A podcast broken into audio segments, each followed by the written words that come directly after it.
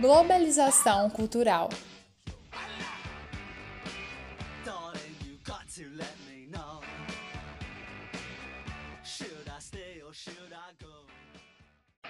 E aí, ouvintes, vamos falar de globalização cultural? Esse podcast vai ser muito legal, porque a gente vai falar de muita coisa, tá? A gente vai falar de indústria cultural, de padronização da cultura, dessa questão, será que realmente tem uma cultura global?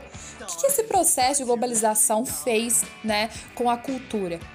Vemos uma imposição de padrão de vida de países centrais a países periféricos? Será? E o American Way of Life? A gente vai falar de tudo isso aqui, tá? E muito mais. É, primeiramente, tá? Eu vou colocar alguns trechos de algumas séries bem famosas, seriados, e vocês vão ver quantos desses trechos vocês conhecem. Não é tipo de coisa assim, ah, escutei lá um dia. Não, eu já assisti e gosto bastante, tá? Então vamos lá, que eu tenho certeza que pelo menos, pelo menos um desses filmes, séries, alguma coisa que eu vou colocar aqui vocês já é, tiver, em contato.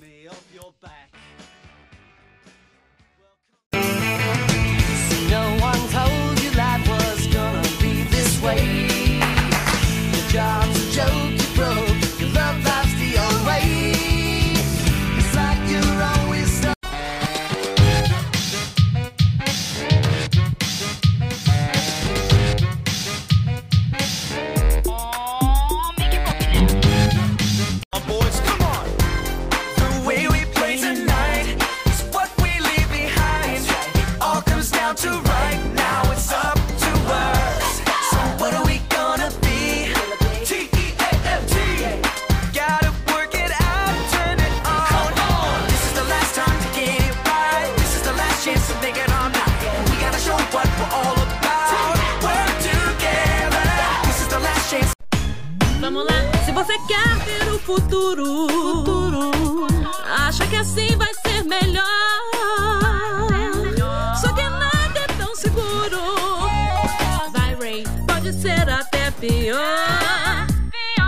ser pior.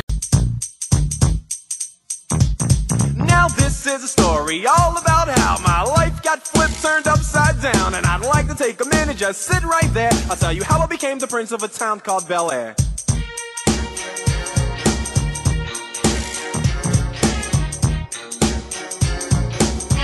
E aí, quantos desses trechos vocês já conheciam? Provavelmente, né? Grande parte deles ou todos, né? Eu coloquei é, Todo Mundo Odeia o Chris, coloquei a abertura de Friends, coloquei a abertura é, das Visões da Raven em português, né? Que a gente tá mais acostumado. Coloquei o trecho de um filme, né? De uma música de um filme que é High School Music, né? Coloquei também. E coloquei o, a abertura de Maluco no Pedaço, que em inglês é, pasmem, The Fresh Prince of Bel-Air tem nada a ver, nada a ver com a tradução, mas é uma série assim que a gente conhece muito aqui, né? E por que que nós conhecemos, né, ou já já escutamos todos esses trechos? Porque todos esses seriados são seriados norte-americanos, né? Se eu trouxesse aqui vários trechos né, de uma série, de um seriado lá da Malásia, se eu trouxesse um lá do Senegal, trouxesse um, é, até, por exemplo, um seriado alemão, trouxesse um seriado canadense, canadense até que vai, mas trouxesse um, um, um trecho de um seriado da Nova Zelândia, será que a gente ia conhecer desse tanto? Duvido, tá? Portugal mesmo, eu não conheço, nunca assisti nada, né? Nenhum filme, nenhuma novela, nem uma série de Portugal. Né? E é, que quer dizer que não existe? É claro que existe, né? Porque eu não entrei em contato, porque eu estou totalmente imersa e influenciada pela cultura americana. Lança um seriado, eu, nossa, tem que assistir agora tem que assistir agora porque tá todo mundo falando, né? Nossa, lançou WandaVision, tem que assistir. Nossa, lançou o Falcão e o Soldado Invernal, tem que assistir, tem que assistir porque todo mundo tá falando, né? A gente tem essa, essa vontade, né? Tipo, todo mundo tá falando, tem que assistir também. E é isso que a gente vai falar, né? Por que, que nós estamos tão imersos nessa cultura americana, né? Por que, que a gente gosta de ficar comparando, né? Tem aquela questão do complexo de vira-lata, de inferiorizar a nossa cultura em relação a outras culturas, né? Em relação à cultura estadunidense estadunidense, europeia e de outros países. Né? A gente tem que tomar muito cuidado com isso, porque ao se tratar de cultura, não existe uma inferior e uma superior. Por mais que os Estados Unidos seja potência mundial hoje, consiga influenciar né, grande parte das nações, tem um poder de influência enorme, a cultura norte-americana não é superior à brasileira. A cultura norte-americana não é superior à mexicana, a Argentina, né, a da África do Sul, não é, não é superior, né? Quando a gente fala de cultura, a gente está falando de diversidade. E tentar padronizar uma cultura acaba sendo muito problemático, né? Porque quando a gente fala de globalização cultural, a gente está falando de impor uma globalização né, em cima da cultura.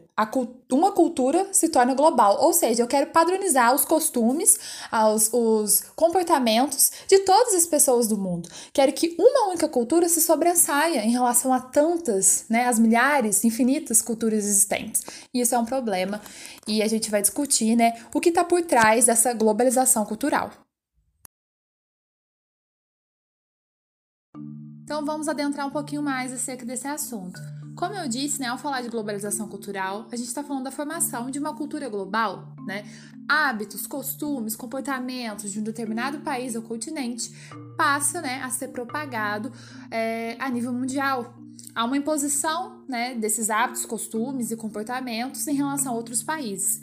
E aí que a gente cai na padronização cultural. A gente pega um estilo de vida específico, né? Por exemplo, o estilo de vida norte-americano, o American Way of Life, e é, tenta reproduzir esse estilo de vida em outros países. A gente acaba se deslumbrando, se encantando com esse estilo de vida, né? Se comparando o tempo inteiro, aí desenvolve aquele complexo de vira-lata de ficar, nossa, por que, que eu fui nascer no Brasil? E tem, eu podia ter nascido em qualquer lugar do mundo, mas eu nasci aqui no Brasil, olha o jeito da vida lá, é totalmente diferente da vida aqui. E a indústria cultural, gente, como a gente viu nas aulas de sociologia, né? A gente discute sociologia, é a principal responsável, né, por fomentar essa padronização cultural, de colocar uma determinada cultura X, um padrão de vida X, como o ideal, como o conceito né, da felicidade. Se você viver aquele padrão de vida, você vai ser 100% feliz. Né? É quase isso que os filmes, as séries propagam. Não diretamente, não diretamente, explicitamente, é, com sutileza, a gente acaba ficando revoltado depois. Fala assim, nossa, eu queria tanto viver ali o Todo Mundo Odeia o Chris, né? Um exemplo, claro. É, quem assistiu sabe que o Chris, né? É, na verdade, essa série foi baseada na vida, né? Pessoal do, do comediante Chris Rock, né? Do ator. E o Chris Rock, né? É um homem negro e, e era pobre quando, quando criança, quando adolescente, né? Antes de se tornar famoso. Vivia numa área periférica do Brooklyn, né? No, em Nova York. Mas quando você assiste a série, pelo menos eu tinha essa impressão quando eu era é, mais nova, de que, nossa, se a casa do Chris é, é de pobre, o que, que é minha casa? Eu ficava pensando assim, eu ficava assim, nossa, casa de carpete, tem papel de parede, dois andares, o pai do Chris tem carro, olha o que eles estão comendo. Eu comparava tudo, gente, comparava tudo falava assim, não, nossa, olha lá, pai, que lá que é casa de pobre nos Estados Unidos, não é possível. E, e, é outro padrão de vida. É outro padrão de vida, gente. O padrão de vida norte-americano é outro padrão de vida. E não adianta a gente tá, tentar comparar e tentar reproduzir. E a gente, na verdade, não é nem saudável reproduzir esse padrão de vida, né? Porque a gente sabe que os Estados Unidos é o país mais consumista do mundo, né? É, é uma coisa assim. Incrível, totalmente é, é, inimaginável o tanto que eles consomem. Consomem demais, tipo, é inimaginável. E a indústria cultural acaba propagando isso como uma coisa totalmente é, boa, né, totalmente normal e, e, e, desejável. E a gente acaba colocando isso na nossa cabeça, né, que tem muita coisa que ter a vida que o estadunidense tem é a vida mais saudável. Tem estudos, né, e tem, eu vi até num documentário que fala que numa casa de um americano mediano, né, de classe média, temos aí cerca de 300 mil itens. Item, gente, que vai desde um alimento ali na geladeira até um enfeitezinho na árvore de Natal. 300 mil itens, né? E a gente sabe que pode ter casos que tem muito mais. Então, se o Thanos vier com a manopla, escolher 15 países do mundo e apagar do mapa e colocar no lugar dois Estados Unidos, esse planeta entra em colapso. O planeta não aguenta mais um Estados Unidos. Quem dirá dois? Né? É uma lógica assim consumista enorme. Isso faz tempo, tá? Isso faz tempo. Nos filmes do Charlie Chaplin, lá de 1920, 1930, né, no cinema preto e branco, o American Way of Life já era vendido para o mundo, né? Como a terra onde os sonhos acontecem e onde você tem tudo que você quer. Né? E a gente pode relacionar isso com um conceito chamado soft power, os, os, países têm o hard power e o soft power. O hard power é o poder bélico mesmo, é o poder de chegar ali e destruir né, aquele país. Você tem um exército, você tem armamento, né? Durante a Guerra Mundial, por exemplo, você tinha bomba atômica, então aquele país que tivesse maior hard power era o país mais amassador no contexto atual, os Estados Unidos têm um enorme, né, o maior soft power do planeta, que é esse poder sutil, é o poder de influenciar pela cultura, é o poder de influenciar pelo jogo de cintura ali, por um poder diplomático, aquela coisa assim. Você sabe que eu tenho esse poder, né? Então vai querer comprar briga? Não vai querer comprar briga com os Estados Unidos. A China, ela é uma potência mundial. Né? Ela tem um soft power muito importante também. Ela consegue é, é, adentrar, está, na verdade, né, se espalhando por, vários países do mundo com investimentos. Então, ela está tentando é, é, montar o seu soft power por outra, por outra por outro caminho, porque ela sabe que ela não tem como ela competir com o soft power da indústria cultural americana. Ninguém consegue competir. Não tem como, não tem como competir. Não tem como, simplesmente não tem como. Quantos filmes, séries, músicas, todos os dias são lançados nos Estados Unidos? Assim, dá, a gente não dá conta de consumir tanta coisa que eles produzem. E é legal a gente falar desse soft e desse hard power, porque séculos atrás, né, nem, nem muito século, dois séculos atrás, era hard power na veia, né? Vamos pensar no exemplo do Napoleão Bonaparte não conseguiu resolver né, os conflitos ali entre a, a, as, as potências, né? Ficou de mal de algum país ali, deu alguma treta. O que, que era? Era hard power. Napoleão. Não, tudo bem, irmão. Não quer, não quer colocar o bloqueio continental aqui na Inglaterra, não quer aderir ao bloqueio continental? Tudo bem, irmão. Fica na paz até semana que vem. Na outra semana era Napoleão invadindo o território, o país, com uma tropa enorme de 600 mil soldados, né? Portugal que o fale. Então, assim, Hoje, essa questão do, do soft power, ela é muito importante na geopolítica internacional. A gente tem que ficar de olho, né? O Brasil tem... Qual que é o... Você tá falando... Eu não vou rir, não. É, porque parece que o Brasil é, é, não tem soft power, mas o Brasil tem sim essa questão do, do brasileiro amigável, de um país é, é, alegre. Isso é um soft power. A gente consegue atrair né, a, a investimentos, a gente consegue atrair turistas através dessa, dessa propagação dessa ideia de que o Brasil é um país caloroso, que o Brasil é um país alegre, que aqui tem muita comida boa, muita festa, né? Claro que uma grande parte disso é verdade, mas não é totalmente verdade, né? E como e claro, é do mesmo modo que o que é propagado nos filmes dos Estados Unidos não é totalmente verdade, né, nos filmes estadunidenses. Então, essa questão do soft power fica ligado, está totalmente ligado com o contexto de globalização cultural e a indústria cultural, tá? Nesse contexto, a gente pode falar de outros assuntos também, como a obsolescência perceptiva, né? No episódio anterior, a gente falou da obsolescência programada, que é a questão, né, de mudar o design, a tecnologia de algum produto só para impulsionar o consumo, né? É, mudar uma coisinha ou outra só para fazer as pessoas acharem que aquele produto é novo, é totalmente diferente e fazerem, ela, fazerem elas, né, é, consumirem, gastarem mais. A obsolescência perceptiva se relaciona com a questão da moda, né? A gente percebe, como diz o nome, né, que a tal roupa está ficando em desuso, né? Que é brega, que não faz mais parte, né? Que não é todo mundo que tá andando assim, eu preciso manter meu status, então eu preciso cortar meu cabelo. No, no, no, corte que eu tô vendo, todo mundo cortando no Instagram, né? Que tá na minha timeline, as meninas voltaram a usar roupa dos anos 90. Ai, esse mês dos anos 80, eu vi muita gente colocando camiseta com calça jeans, de boca larga, eu preciso andar desse jeito. Isso é uma questão da obsolescência perceptiva. Você tem muita roupa no seu guarda-roupa, você tem os sapatos, você tem alguns produtos, é, aparelhos, mas estão saindo de moda. E para você manter seu status, para você é, tá dentro, né, desse, vamos dizer assim, desse bonde, você acaba consumindo, né, valorizando mais o status social do que ah, o que você já tem, né, e entrando na lógica consumista. E como eu disse, a indústria cultural é a principal responsável por isso. Né? Quando um filme é lançado e faz muito sucesso, as pessoas passam a reproduzir né, a, a, a roupa que aquela protagonista usava, o corte de cabelo, a maquiagem. Isso é uma coisa assim que há muito tempo acontece.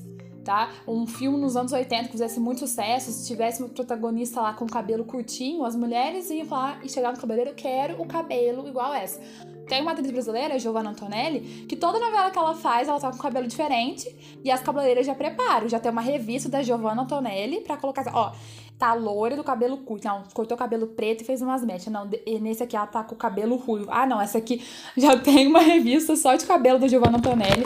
Porque quando faz sucesso uma novela aqui no Brasil, as pessoas, ah, eu quero o cabelo igual da Carminha. Ah, eu quero o cabelo igual da Juliana Paz. É, é essa obsolescência perceptiva.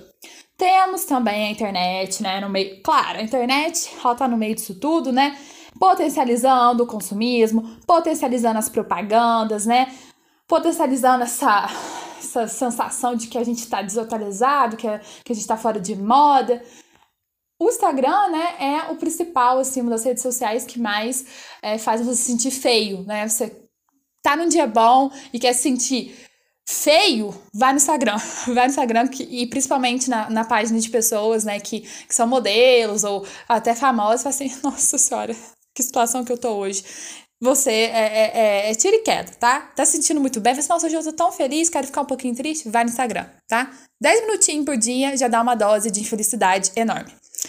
Outra questão que a gente pode falar também é da nova DIT, tá? A gente já falou dessa divisão internacional é, do trabalho no episódio anterior, então vou falar brevemente aqui, né? Que que a gente falava muito de países desenvolvidos, subdesenvolvidos, agora a gente está falando, né, de uma outro tipo de regionalização, né? A globalização, que é perversa e desigual, acaba dividindo o mundo em países centrais, semiperiféricos, né? Ou é, periféricos, né? Esses semiperiféricos também conhecidos como emergentes, né? Como no caso do Brasil, e cada um desses países tem um papel o centro, né, os países centrais, são países envolvidos, que controlam os lucros, que controlam a tecnologia, que controlam o processo de industrialização e impõem seus interesses econômicos, seus interesses políticos, seus interesses é, em qualquer área que eles precisam, querem meter o dedo, eles impõem esse interesse aos países semiperiféricos e periféricos. Os países periféricos, né, que é o Brasil, eles exercem liderança, né, na questão regional. Como se a gente for comparar, né, por exemplo, o Brasil em relação à América Latina, nossa, a gente é o gás da coca. Brasil top. Se a gente for comparar o Brasil, né, no continente americano em si, a gente já tá, né, abaixo dos Estados Unidos, do Canadá. Se a gente for comparar então com o mundo, é, em várias questões a gente também vai estar tá no patamar bem abaixo, né? Por exemplo, qualidade de vida, educação e outras coisas, né? Nível de tecnologia e industrialização também. E por último, nós temos os países periféricos, né? Que são aqueles países subdesenvolvidos mesmos, né? São países totalmente subordinados a grandes corporações, a países centrais, né? São países aqui que sobrevivem da exportação de commodities, a exportação, exportação, exportação, exportação, né? O país central leva, né, um toquezinho ali, uma coisinha ou outra, um investimentinho ou outro, mas é tudo para manter aquele país cada vez mais dependente dele, tá? É triste, mas é a realidade, porque a globalização tem esse lado perverso e desigual de manter países periféricos e semi-periféricos cada vez mais dependentes dos países centrais. Então é isso, gente. Eu falei, falei, falei demais, como sempre, mas esse é um assunto muito interessante, muito importante. A gente precisa ter uma visão crítica sobre esse poder que a indústria cultural tem sobre nós, né? É, eu falo isso porque acabo sendo quase que uma cadelinha da cultura norte-americana, consumo muito, sei muito mais coisas, muito mais músicas, muito mais filmes e séries é, estrangeiros do que da cultura nacional, né? Do que de cunho nacional, então é uma realidade que não só eu, mas muitas pessoas passam. E tá tudo bem consumir cultura estrangeira, mas é interessante a gente dar um, né, um certo valor para nossa cultura nacional, sem ficar interiorizando, sem ficar é, só apontando os lados negativos. O Brasil tem muito que mostrar para o mundo e uma vida só nossa aqui, uma vida, não é suficiente para conhecer tudo que o nosso país é capaz de proporcionar em termos culturais, né? É, então é isso, tá? Tem uma visão crítica em relação a esse processo de globalização em relação a esse processo, né, de padronizar a cultura, de colocar uma cultura acima das outras, tá? Tenha essa visão crítica porque é o que a gente precisa. Até o próximo episódio.